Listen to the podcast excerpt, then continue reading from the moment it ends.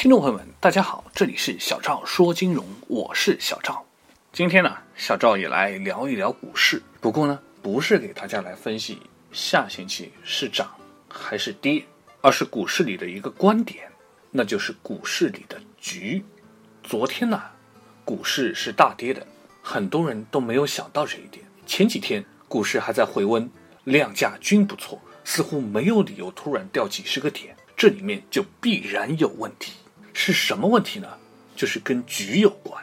有一篇文章就曾经谈到过，在中国，面对股市里面几十万亿的银子，每天都有人设局。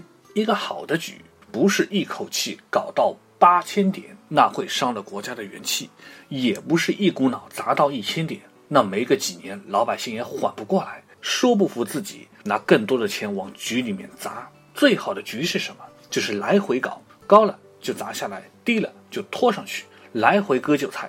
这样做是很安全的，因为这样的波动幅度就不会太大。于是输家还有希望，就会继续操作。想想这样的局真的是完美，有一亿的散户每天交税，而且乐此不疲，各路做局的人心里面能不开心吗？那么问题是谁来摆这种局呢？一般来说有两种，一种叫做庙堂之高有局，还有一种。叫做江湖之远也有局，什么意思？举个例子，就在去年，主席助理张玉军跑到杭州调研，对互联网金融称赞有加。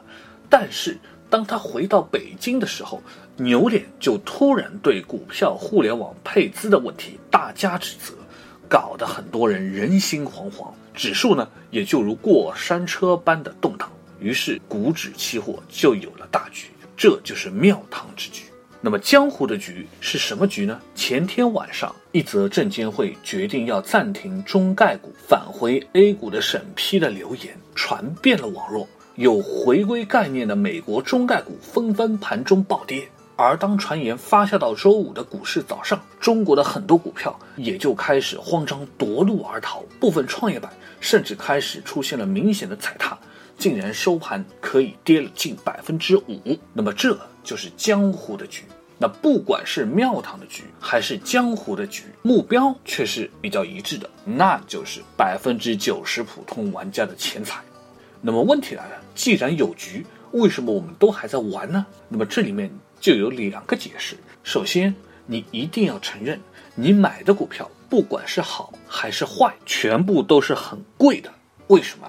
能够闯关重重，最终上市的股票，全部都付出了巨大的经济代价和其他的经济成本。那么，二级市场的投资人就必须要有人为此买单。可能有人还不信，为什么会说是贵的？如果我们看看那些等着被中概股借壳上市的那些壳，我们就会知道，其实那些公司都是比较烂的，但是却还值几十个亿，这难道不是一个证明吗？那么既然已经买贵了，为什么还要买呢？是因为我们希望别人一起入这个局。所以说，这个社会每天继续有局，每天继续有留言，每天也继续有我们在买进跟卖出。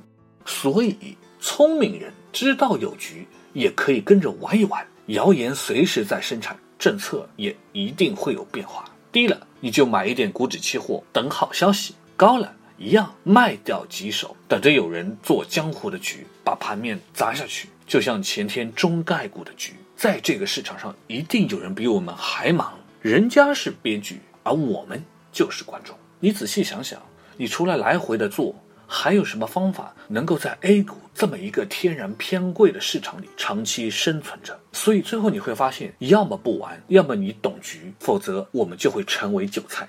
那么能怎么办呢？就这样子办吧。二零一六年，让我们都一起来回做局。